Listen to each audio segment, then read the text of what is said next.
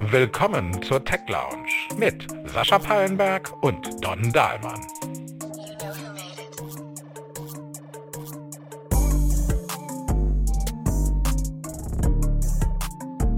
Herzlich willkommen zur allerersten Folge der Tech Lounge. Zusammen mit Don Dahlmann, hallo, herzlich willkommen. Und Sascha Pallenberg. Das ist unsere, das ist Doppelkommopel sofort am Anfang. Allererste Folge. Wir haben uns überlegt, dass wir zusammen ein neues Format machen sollten, kennen uns ja nicht erst seit gestern und haben durchaus die ein oder andere Erfahrung im Tech-Umfeld in den letzten Jahrzehnten sammeln können. Das heißt, es wird so ein bisschen in Richtung Opa erzähl vom Krieg gehen. Keine Angst, nicht ganz so schlimm. Aber wir haben uns ein bisschen was vorgenommen für die nächsten Monate, Don, richtig? Ja, wir haben uns ein bisschen was vorgenommen, weil wir glauben, also auch davon überzeugt sind, dass äh, wir Blick haben, wir beide, wie gesagt, wir kennen uns ja auch schon ewig, ähm, einen Blick haben, der so ein bisschen manchmal distanzierter ist von dem, was so um uns herum passiert im Tech-Bereich. Und das umschließt alles, was uns eigentlich täglich umgibt. Das umschließt Internetplattformen, über die wir heute reden werden. Das umschließt aber natürlich auch Technik, ja? ähm, Smartphones, äh, sonstige Geschichten, über die wir uns unterhalten werden. Ja. Das umschließt aber natürlich auch politische Hintergründe, denn äh, heutzutage ist ja äh, die Technologien, die wir nutzen, eben auch eng mit unserem, so eng mit unserem Leben verbunden, dass sie eben auch politische Einwirkungen oder Auswirkungen auf unser Alter, auf unseren Alltag haben. Tech sozusagen als 10-Sekunden-Kleber zwischen den verschiedensten Industrien, zwischen den verschiedensten Entwicklungen und vor allen Dingen diesen, die uns nicht nur direkt im Alltag betreffen, sondern auch in Zukunft die Art und Weise, wie wir leben, wie wir Plattformen nutzen werden, uns beeinflussen wird, beziehungsweise hoffentlich den einen oder anderen Vorteil verschaffen wird. Wir fangen mit einer Folge an und wir nehmen die tatsächlich so roundabout zwei Wochen auf, bevor wir sie veröffentlicht werden. Und bei dem Thema habe ich Angst, Don.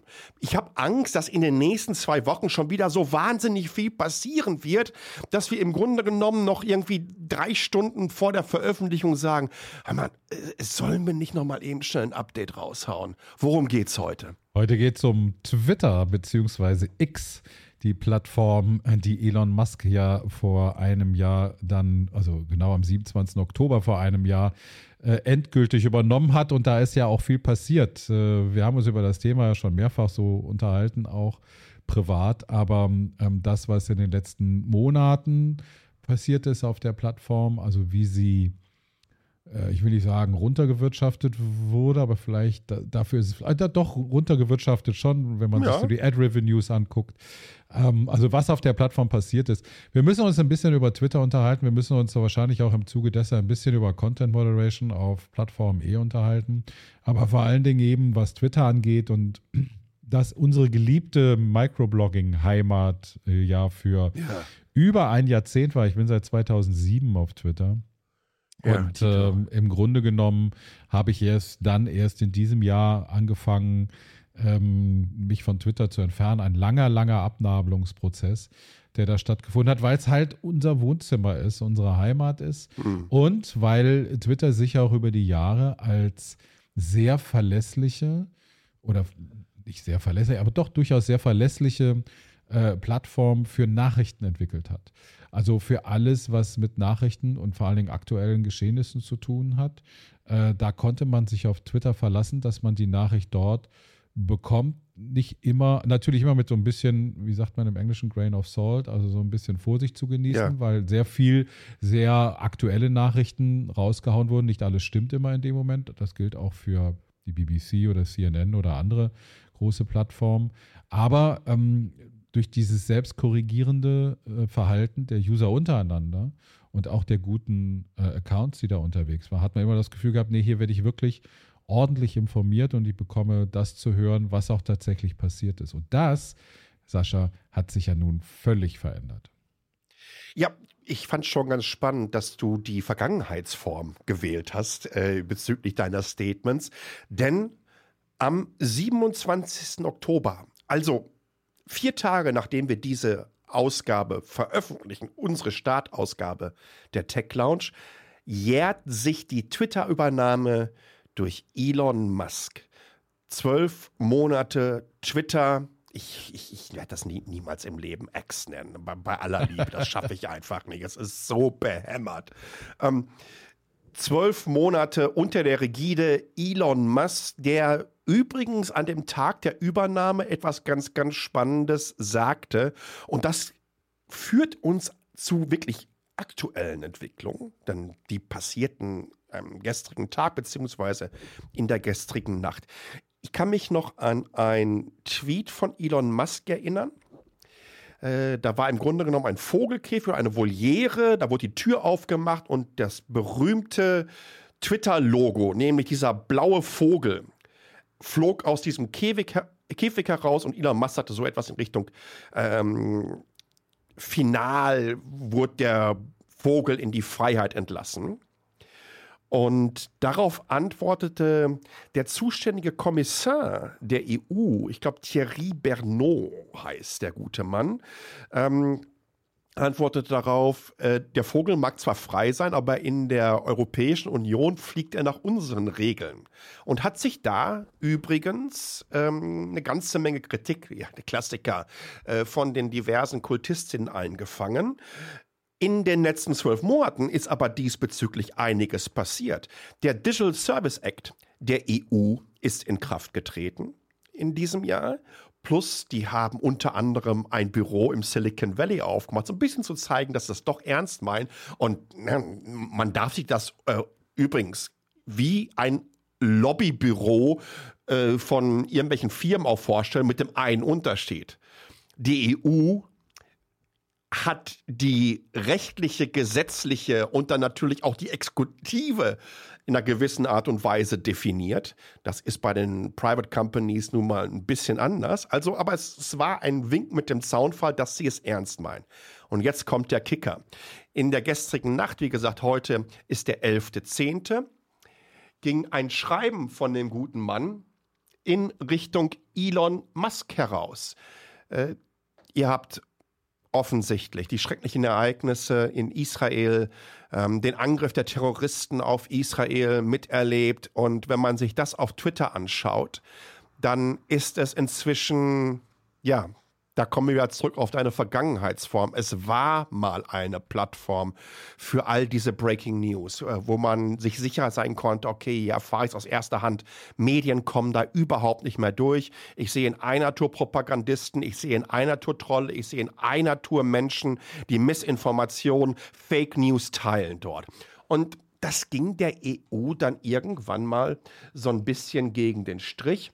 Und deswegen haben sie dem guten Elon Musk einen kleinen Brief geschrieben und ihn aufgefordert, dass er sich innerhalb von 24 Stunden dazu äußern sollte, ähm, wie er denn in Zukunft all diese Desinformationen auf dieser Plattform unter anderem bekämpfen, wie schnell er darauf reagieren wird, wenn zum Beispiel die Legislative, wenn irgendwelche Behörden, Regulierer auf die zukommen, Strafverfolgungsbehörden genauso, wie schnell reagieren sie da darauf, um solchen Content daraus zu holen. Äh, parallel übrigens dazu, äh, die Regierung von Twitter hat Eltern empfohlen, TikTok, Instagram und Twitter von den Smartphones ihrer Kinder zu löschen. Das ist auch gestern passiert. Ja. Die Regierung von Israel, ganz klar, habe ich die Regierung von Twitter, von Twitter gesagt? gesagt Oh mein Gott, nee. Also die Regierung von Israel, ihr, ihr, merkt, wie viel passiert ist. Und das ist, wir reden jetzt hier über die letzten 24 Stunden. Also 24 Stunden hat er Zeit, darauf zu reagieren. Der gute Elon Musk antwortet dann darauf, auf Twitter ist ja alles Open Source er, äh, und transparent. Er möchte doch bitte hier antworten, ähm, äh, um welche Informationen, Missinformationen es sich handelt Übrigens der Elon Musk, der in den letzten zwei Tagen unter anderem zwei Accounts, die bekannt dafür sind, Desinformationen zu teilen, selber verstärkt, selber multipliziert etc. pp. äh, sollte drauf, äh, darauf antworten auf Twitter. Da wird sich niemand von der EU drauf einlassen. Neun Minuten, nachdem er diese Antwort rausgehauen hat, knallt er noch einen Tweet raus, dass wenn das so weitergehen würde in der EU, dann denkt er sich, dass ein Bürgerkrieg unvermeidlich ist. Es passiert wahnsinnig. Sorry, dass wir, wir, wir gehen hier gerade rein, weiß ich nicht, wie so ein, wie so ein Yellow Press und, und, und, Boulevardmagazin. Aber das ist hier gerade passiert. Ja, ja, ich kann es ja nicht ändern. Das ist, das ist das Schlimme. Aber vielleicht für alle, die Twitter jetzt nicht so verfolgen, ähm, oder nicht so aktiv da sind äh, oder auch keinen Account haben und sowas. Vielleicht noch kurz ein, ein, Recap, warum Twitter eigentlich so gut funktioniert hat für Journalisten und warum ja. es so ein Hotspot für Journalisten war, warum eigentlich Journalisten Twitter und auch Diplomaten im Übrigen Twitter als, als ähm, Verbreitungsmedium so stark genutzt haben. Twitter hatte ein Verifikationssystem, der berühmte blaue Haken. Ähm, den hat man verteilt an Journalisten und Nachrichtenorganisationen, von denen man wusste, die man überprüft hat, dass sie verlässliche Informationen weitergeben. Also das heißt, dass die Informationen, die von diesen Accounts kommen, so verlässlich sind, dass sie eben der Wahrheit ähm, entsprechen. Das äh, Verifikationssystem, ähm, das, ich hatte einen blauen Haken, du hast glaube ich auch einen, Sascha, ähm, betraf also Leute, die ähm, tatsächlich bekannt dafür waren, dementsprechend verlässlich zu sein. Das hat gut funktioniert, ja. weil man konnte sich in Krisensituationen dann eben an Listen entlang hangeln, die äh, nur aus Accounts bestanden, die einen blauen Haken hatten. Das heißt, die ganzen Bots, die Propaganda betrieben haben, die auch, das war auch vorher schon der Fall, ähm, die konnte man ausblenden und man konnte sich auf die Accounts konzentrieren, die eben den blauen Haken hat. Den blauen Haken hat und die ganze Verifikation, die dahinter hing, also dieses ganze Brimborium an Verifikation, was man äh, da machen musste, ich musste da auch eine ganze Seite ausfüllen und, und so weiter. Ähm, das Ganze äh, hat er Ich habe den tatsächlich einfach bekommen. Ja, ich musste, äh, ich habe ich hab mich beworben und habe ihn dann äh, tatsächlich auch ah, bekommen, aber ich musste echt so eine Seite ausfüllen. Aber ähm, das hat er abgeschafft, das ist das eine. Das, das äh, bedeutete dann, das zweite, was er gemacht hat, also er hat dann diesen blauen Haken dann benutzt und macht das jetzt, also du bekommst einen blauen Haken, wenn du dafür zahlst, das ist 8 oder 10 Dollar im Monat. Ähm, das äh, bekommst du diesen blauen Haken und diese Accounts werden vom Algorithmus massiv bevorzugt. Was jetzt passiert ist, ist, dass äh, eben plötzlich News-Organisationen ähm, nicht mehr verifiziert waren.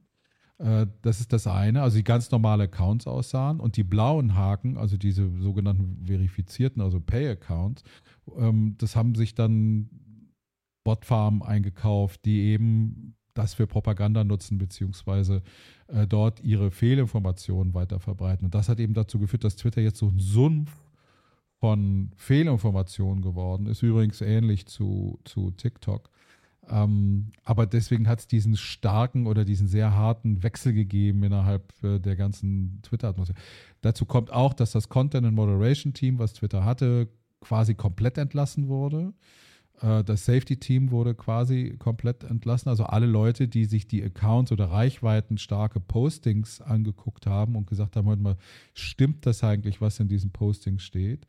Ähm, das hat er entsetzt durch so eine Community Content Moderation, die einigermaßen funktionieren kann, aber natürlich auch wieder ausgenutzt wird von ähm, Bot-Farmen von äh, Accounts, die wiederum selber Propaganda ver äh, verteilen. Also das ganze System ist so ein Sumpf aus Propaganda geworden und deswegen hat Twitter eben auch so einen Hang dazu bekommen, plus seine eigenen politischen, wie sagt man, Neigungen, die er da äh, zu, zu Gute gibt, eben dazu geführt, dass Twitter von einem relativ neutralen Plattform hin zu einer ähm, sehr rechtslastigen und propagandistischen Plattform geworden ist. Und deswegen gab es in den letzten ja. Wochen vor allen Dingen äh, und jetzt nochmal im Zuge der, der Hamas-Angriffe in Israel äh, ganz direkt nochmal so ein Run auf, auf Blue Sky, dem Twitter-Klon von, von den Jack Dorsey mitgegründet hat, äh, wo er mit dem Board sitzt, aber wo er so technisch nicht viel mit zu tun hat. Ähm, aber das ist, das ist so ein bisschen der Hintergrund dazu. Und die Frage ist eben, wenn man sich, wenn man sich den, den Wandel von Twitter eben anschaut, der, die Frage ist da eben, wie weit sind Plattformen in Zukunft, du hast es den Brief erwähnt von der EU, wie weit müssen sie haftbar gemacht werden für die Content-Moderation? also wie, welche Teams müssen sie auch dann in, zur Verfügung haben, dass eben Content, der die Desinformation verbreiten, wie War Monitor, den Elon Musk genannt hat und andere, dass die äh, eben keine Verbreitung mehr finden oder dass sie im Algorithmus runtergerechnet werden oder dass sie eben ganz verboten werden. Und da muss was passieren. Ich glaube, dass Plattformen da viel stärker in die Haftung genommen werden müssen. Und das wird ja. Twitter äh, auch noch erfahren werden in der Zukunft. Was bedeutet das übrigens, wenn man nicht diesem Digital Service Act der EU entspricht für Plattformen, die über 50 Millionen, ich meine, es sind Monthly Active Users äh, haben, bedeutet das, dass die Strafen bis zu 6% des jährlichen Umsatzes betragen können. Das ist gerade für eine Plattform wie Twitter, die bezüglich wie sie finanziell äh, aufgestellt sind, mich so eher an einem Ertrinkenden erinnern, der sich nur an den letzten Ast, der ihm reingehalten wird, klammern müssen, während man auch noch ihm Betonschuhe gegossen hat. Kann das richtig, richtig heftig werden. Das, ich meine, das war das Wall Street Journal, das ausgerechnet hat, dass ähm, Twitter im Moment roundabout 300 Millionen US-Dollar pro Monat an Krediten abzahlt, an die Gläubiger. Denn die Art und Weise, wie Musk es übernommen hat, der hat ja nicht gesagt, äh, meine Güte, ich bezahle mal einfach viel zu viel äh, für eine Company, weil er unbedingt seinen 420-Joke, ne, das ist so ein, so, so, so ein uh, Weed-Joke aus den USA, äh, da unterbringen äh, wollte. Deswegen hat er pro Anteilsschein 54,20 Dollar äh, geboten. Ähm, er konnte das ja nicht mal eben kurz äh, aus der ähm, aus, der, aus der persönlichen Schatulle bezahlen. Ne? Er hätte noch viel, viel mehr Tesla-Anteile verkaufen müssen. Das hat er im letzten Jahr, ich meine, schon zu roundabout 10 Milliarden gemacht. Er hat im letzten Jahr auch ja. nochmal erzählt, dass er das nie wieder machen würde, obwohl das hat er ja auch viele, viele Jahre zuvor schon erklärt, dass er niemals Tesla-Aktien kaufen wird. Ich habe als erster Tesla-Aktien gekauft, ich werde als letzter Tesla-Aktien verkaufen, ist sein 2013 oder 2014er Tweet. Ähm, er hätte das, hätte da viel, viel mehr Tesla-Aktien verkaufen müssen, was ein Riesenproblem ist für so einen Meme-Stock, wie Tesla es nun mal ist. Äh, deswegen mussten sie eine Kombination aus reichen Freunden, äh, ebenfalls Multimilliardären, plus anderen auch institutionellen Anlegern, unter anderem Saudi-Arabien, äh, dafür gewinnen, um in, in Twitter hinein zu investieren. Und bevor ich was Falsches sage, weil ich meine, so roundabout 13 Milliarden US-Dollar ähm, wurden über Banken finanziert. Äh, und die Banken haben damit durchaus auch ein Problem. Denn die Zinslage hat sich in den letzten 24 Mon äh, 12 Monaten dramatisch verändert. Diese ähm, diese Kredite, die sie Richtung Twitter vergeben haben, lasten auf den Bilanzen dieser Banken. Die stehen da nun mal drin und das sieht nicht gut aus. Insbesondere, wenn man davon ausgeht, ja, ich glaube, die letzten Rechnungen waren irgendwie so in Richtung Twitter erst nur noch 8 Milliarden wert oder so von dem ehemaligen 44 Milliarden. Das sieht alles gerade gar nicht so schön aus. Und wenn jetzt auch noch obendrauf so eine Strafe reinrappelt, die auf den Umsatz und nicht auf die Profite gesetzt wird, dann kann das auch für jemanden wie Elon Musk, der nach wie vor der reichste Mann der Welt ist, richtig schwierig werden. Aber vor allen Dingen, es kann richtig schwierig werden für Twitter. Denn was könnte denn, ich meine, ich kann es mir erstmal nicht vorstellen, aber ich konnte mir auch vor anderthalb Jahren nicht vorstellen, dass Elon Musk Twitter kaufen wird was wäre denn, wenn die EU sagt, so, ihr spielt nicht nach unseren Regeln, dann seid ihr einfach draußen. Oder was, was passiert denn, wenn angesichts dieser aktuellen Situation, das ist für jeden ersichtbar, der heute auf Twitter geht und sich die Diskussion dort anschaut. Was ist denn, wenn ein Apple zum Beispiel sagt, Freunde, ähm, uns ist es extrem wichtig, dass die Apps, die bei uns im App Store sind, entsprechend sicher sind bezüglich ähm, ähm, Privacy-Issues, aber auch natürlich bezüglich der Inhalte, die dort ausgespielt werden. Das ist ein ganz, ganz ähm, wichtiger Punkt für Apple, ebenso beim Google. Wenn die sagen, Freunde, das können wir überhaupt nicht mehr mitmachen, wir schmeißen euch hier aus dem App Store raus. Ist Twitter too big to fail? Ich glaube nicht. Ähm, ich habe das gestern auf Blue Sky auch schon die Frage gestellt, also wann Apple, vor allen Dingen Apple, die ja also ist, ist, ja bekannt, dass sie nicht eine besonders hohe äh, Affinität zu Elon Musk haben. Ähm, wann die vielleicht überlegen, den Stecker zu ziehen. Ich denke, da wird es auch schon interne Kom äh, Kommunikation geben. Es ist schwierig, so eine App wie Twitter aus dem, aus dem App Store rauszubekommen, auch weil das rechtliche Konsequenzen hat. Aber um auf dein, dein Statement auch nochmal zurückzukommen, ich gehe davon aus, dass wir im Moment einer, einer sterbenden Plattform zusehen. Äh, die Ad-Revenues sind runter äh, um 60 Prozent. Ähm, es gab in den letzten Tagen vor allen Dingen äh, auch im Zuge, wie gesagt, des Hamas-Angriffes in, in Israel, gab es einen langen Text in Bloomberg, den ich sehr bezeichnend fand, äh, in dem der Autor, also ein Bloomberg-Autor, der äh, ähm, für die investigative Recherche. Packen wir euch in die Show Notes. Ja, in die, für, die, für die investigative Recherche zuständig ist, geschrieben hat, Twitter ist nicht mehr tragbar. Ja. Also äh, wir müssen Twitter verlassen. Es gab heute äh, die Aussage oder gestern noch die Aussage von einem, äh, ich habe es jetzt nicht genau, ich muss es nochmal nachgucken, Amt äh, seitens der Bundesregierung, äh, die Empfehlung, dass die Bundesregierung sich aus, äh, von Twitter zurückzieht. Ähm, also es gibt eine ganze Menge Bewegung in unterschiedlichen äh, Bereichen, wo Leute sagen, dieses Umfeld, Twitter, ist nicht mehr ein Umfeld, in dem wir gesehen werden wollen oder in dem wir uns wohlfühlen. Das gilt für Marken, das, das schmerzt natürlich besonders, äh, Twitter, aber das gilt auch für staatliche Akteure. Ähm, und für, ich hatte das eben schon mal erwähnt, dass Twitter ja auch ein Diplomatiekanal war. Das darf man nicht unterschätzen. Absolut, ja. Also gab, ja. Äh, gerade im, im Zuge des Ukraine-Konfliktes viel Abstimmung oder viele ähm, Statements auch, die rein über Twitter gelaufen sind. Also Twitter war ein Informationskanal für viele diplomatische Maßnahmen. Und viele haben auch Twitter oder Tweets von halbstaatlichen Akteuren genommen, die äh, da was gepostet haben, um sozusagen so die Raumtemperatur zu testen. Ja, ja. Ne? Um zu sagen, ach guck mal, die haben auf Twitter, es ist nicht eine staatliche, aber die haben auf Twitter diesen staatsnah, die haben auf Twitter geschrieben das und das und das hat ja eine andere Tonalität, als sie vorher schon gesagt haben. Also diese Interpretation, die man im diplomatischen Dienst eben sehr häufig findet, äh, auch das hat auf Twitter stattgefunden. Das geht auf Twitter nicht mehr, ja. weil auch es eben keine Verifikation mehr gibt. Ja? Weil du nicht mehr verifizieren kannst, ist das wirklich der Botschafter von ja. Oder ist das äh, der stellvertretende Diplomat, Konsul, bla bla bla von, sondern äh, ist das ein, jemand, der sich dafür ausgibt.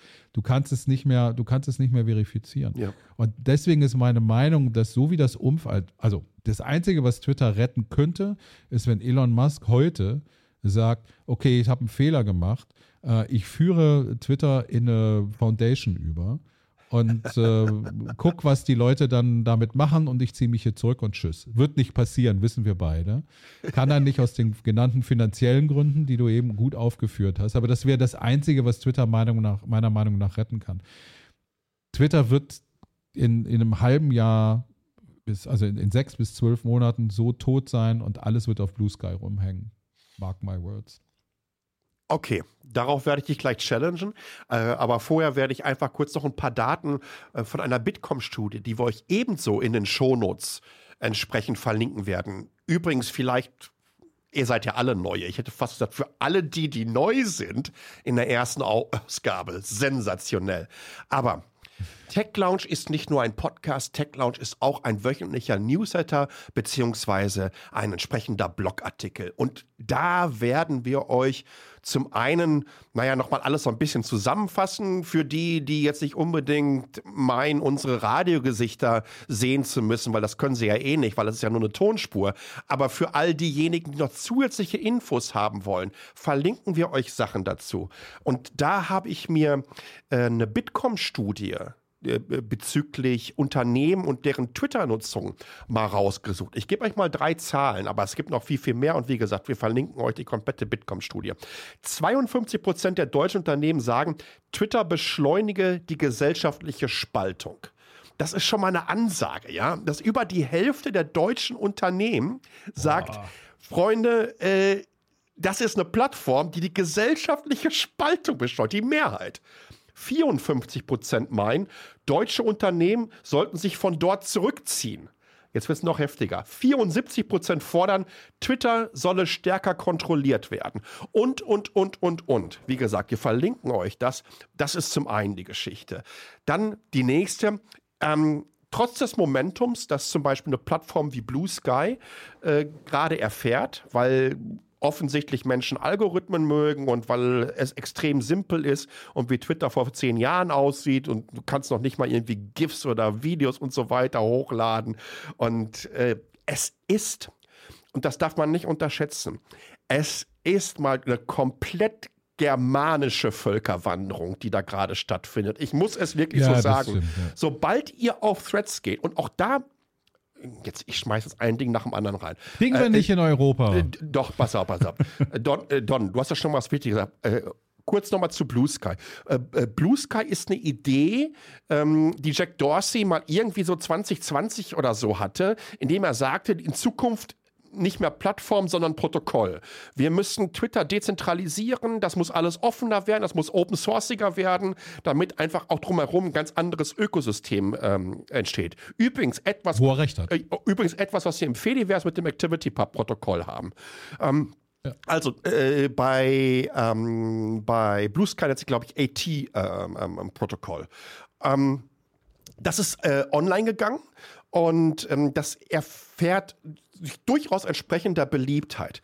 Dann gibt es genauso Threads von Facebook, was in einer gewissen Art und Weise mal irgendwie so als Kurznachrichtendienst von Instagram nicht Facebook, Meta natürlich, aber irgendwie so als Kurznachrichtendienst von Instagram angesehen wurde, weil du lockst dich da mit deinem Instagram-Account raus.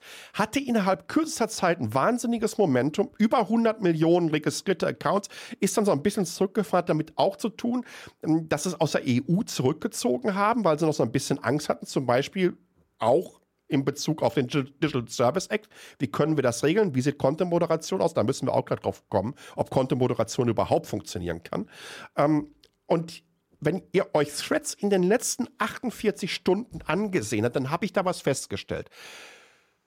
Mark Zuckerberg beziehungsweise der Verantwortliche für Threads hat mal irgendwann gesagt, relativ am Anfang, wir wollen gar nicht die Breaking News und die politischen Diskussionen hier auf der Plattform haben. In den letzten 48 Stunden hat insbesondere in der US-amerikanischen Medienlandschaft genau das stattgefunden.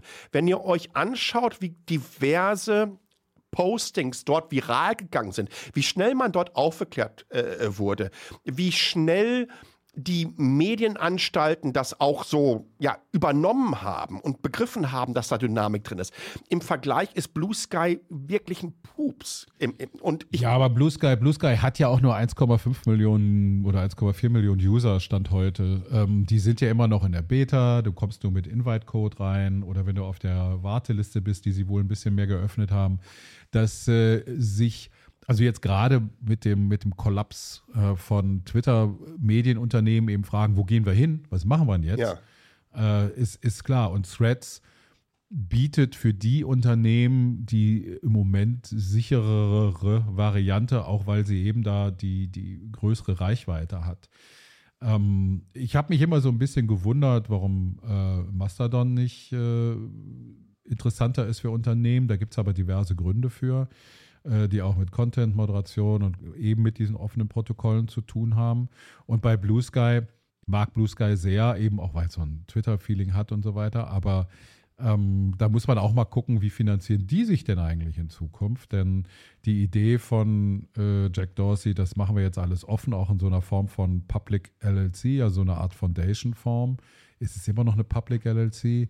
Ähm, die brauchen auch Geld. Die haben 13 Millionen eingesammelt im Juni oder Juli diesen Jahres, aber die werden jetzt auch nicht ewig halten. Also wie die Finanzierung von Danos sieht. Die haben aber immerhin schon mal gesagt, dass sie sich vorstellen können, äh, von Anfang an, also auch wenn sie äh, das Ding dann öffnen, dass sie von ihren Usern so einen Obolus haben wollen. Also irgendwie so zwei bis fünf Dollar oder sowas. Was ich schon vor zehn Jahren oder vor, ich glaube 2011 hatte ich mal die Diskussion mit Sascha Lobo, ähm, dass wir beide bereit wären, im Monat irgendwie 5 Euro für Twitter zu zahlen. Klar. Ähm, wenn man ein paar Zusatzfeature kriegt und so weiter. Das habe ich nie verstanden, warum Twitter das nicht eingeführt hat. Warum die nicht von Anfang an gesagt haben, ja, hier, komm, wenn du das machen willst und wenn du Videos hochladen willst, kostet 5 Euro im Monat. So. Ansonsten kannst du halt nur Bilder hochladen oder irgendwie so ein Blödsinn. Aber wie sich Blue Sky entwickelt wird, muss man dann noch sehen. Aber wie gesagt, was Twitter angeht, ähm, das, das, das, ist, das kollabiert vor sich hin, einfach weil das Umfeld und er auch starrsinnig ist. Mhm. Ähm, er, er, ist nicht nur starrsinnig, sondern er ist in den Fehlern, die er macht, dann auch noch starrsinnig, wenn er weiß, dass er einen Fehler gemacht hat. Äh, deswegen hat äh, Twitter meiner Meinung nach für die Zukunft keine Chance. Und Content-Moderation, was du kurz angesprochen hast, da brauchen wir, glaube ich, eine eigene Folge ähm, für, weil das ist dann nochmal ein ganz, äh, ganz, äh, ganz anderes Thema. Weil sonst äh, sind wir noch, sitzen wir noch, sonst machen wir der Zeitkonkurrenz mit dem alles gesagt Podcast, yeah. der immer acht Stunden oder sowas yeah. geht. Aber ähm, das ist nochmal ein anderes Thema. Aber wie gesagt, was Twitter angeht, ich kann auch allen Leuten nur empfehlen, die noch auf Twitter sind, geht raus, versucht euch mit Mastodon anzufreuen oder äh, versucht euch, äh, es, gibt, es gibt genügend im Moment Blue Sky-Einladungen äh, ja, irgendwo ja. herzuholen. Äh, aber geht aus Twitter raus. Es ist die, den Aufenthalt da nicht mehr wert und ihr seid in einem ganz, ganz schlechten Umfeld. Und obendrauf unterstützt ihr letztendlich damit die Umsetzung und Engagementraten eines rechtspopulistischen Verschwörungstheoretikers, der in den letzten, wie sagt man, zwölf Monaten auch hier und da immer mit unfassbar antisemitischen Sprüchen aufgefallen ist, wo ich mir denke, meine Güte, wie kann sich überhaupt ein Mensch auf diesem Planeten so etwas trauen, unter dem realen Namen in der Öffentlichkeit hinaus zu posaunen? Ich habe das irgendwie auf Blue Sky ich habe ich es irgendwie auf Bluescrammer geschrieben, ähm, vorletzte Woche oder so, ähm, dass der Mast der zweitdümmste Mensch auf diesem Planeten ist und die meinen, dass er ein Genie ist, die teilen sich alle zusammen den ersten Platz in diesem Ranking. Weil letztendlich glaube ich wirklich, dass wir diesen Punkt erreicht haben, wo es wo man sagen muss, bei aller Liebe und bei allem Respekt vor all der Arbeit, die ihr in eure Twitter-Profile über die letzten zum Teil anderthalb Jahrzehnte gepackt habt. Ich kann das verstehen, insbesondere wenn ihr da natürlich auch existenziell durchaus von abhängig sein könnt. Ja, wenn ihr um diese Community einfach ein ein Business aufgebaut habt und ihr entsprechende Relevanz und Reichweiten dort habt. Aber an einem Punkt muss man sich einfach fragen, kann ich das, wenn ich mich auch gerne positioniere und über Werte und Purpose und Hasse nicht gesehen rede? Kann ich es mit mir selber und mit meinem Gewissen überhaupt noch vereinbaren, auf so einer Plattform zu sein?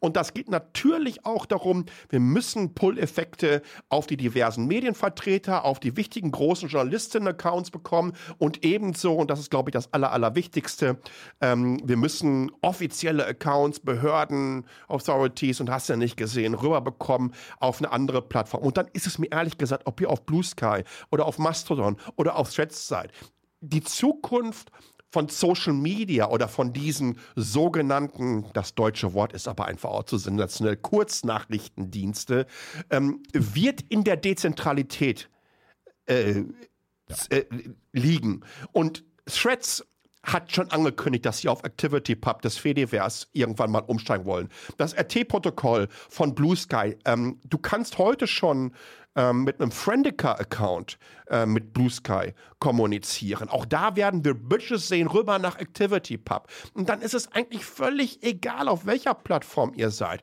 Und übrigens, und das nehmen wir uns für die Folge der Moderation mit, ich glaube, dass die Dezentralität, die Möglichkeit, Social Media und solche Dienste, die von Debatten leben, wirklich von Debatten, das sind ja jetzt nicht unbedingt Plattformen, wo du kontinuierlich sagst, so sieht mein Essen aus, hier ist mein Strand am Start. Ja, das ist kein Instagram, es ist kein Facebook und es ist auch kein TikTok, sondern es sind Debattenplattformen, dass die Zukunft der Moderation von solchen Debattenplattformen ganz einfach in der Fragmentierung dieses gesamten Ökosystems liegt. Das wird nämlich auch bedeuten, dass wir kleinere Instanzen erleben werden, wo Menschen sich zusammenfinden können, die sich ja nicht darum kümmern müssen, dass sie im Monat 200, 300 Millionen aktive UserInnen äh, kommentieren, moderieren und zum Teil dann einfach auch entsprechend sanktionieren müssen.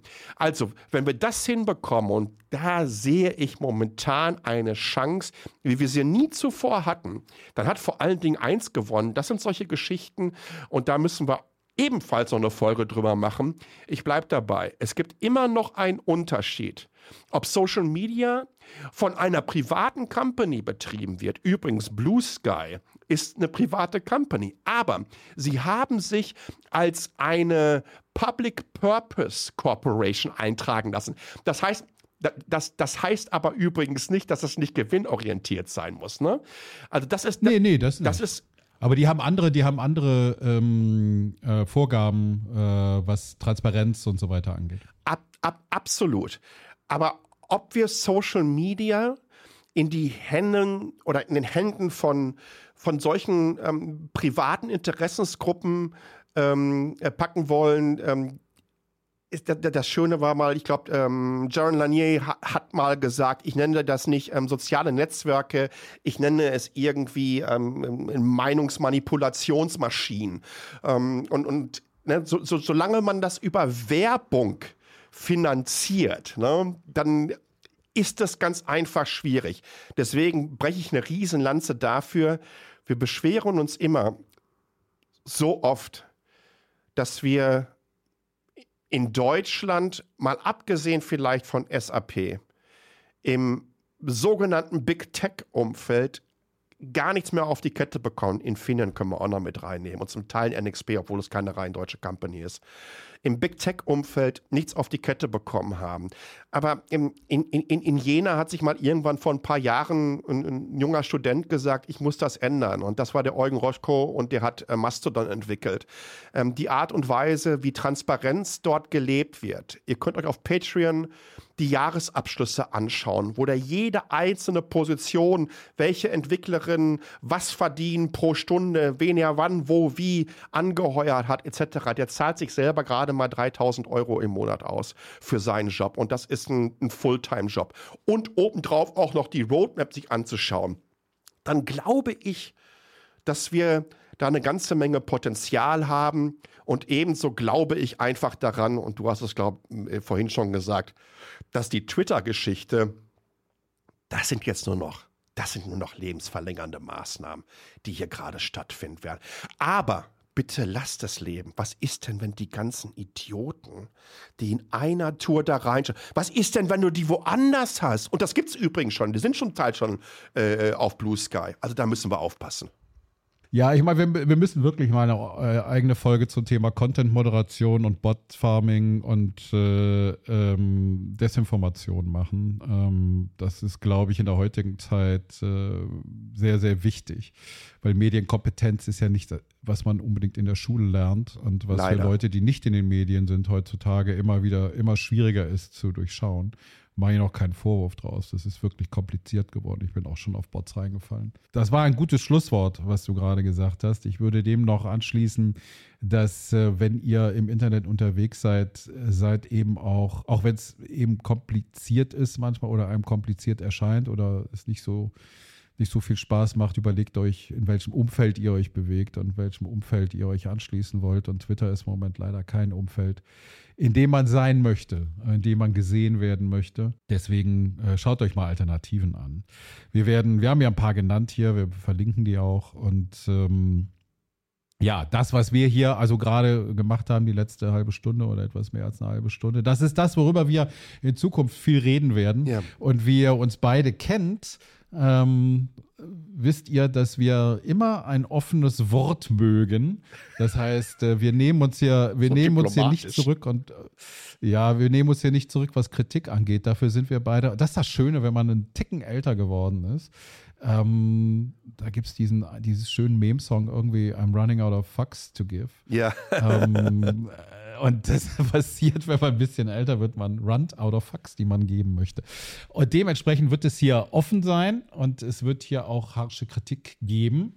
Äh, und wir reden hier nicht drum herum um den heißen Brei, sondern wir sagen, wie wir sehen.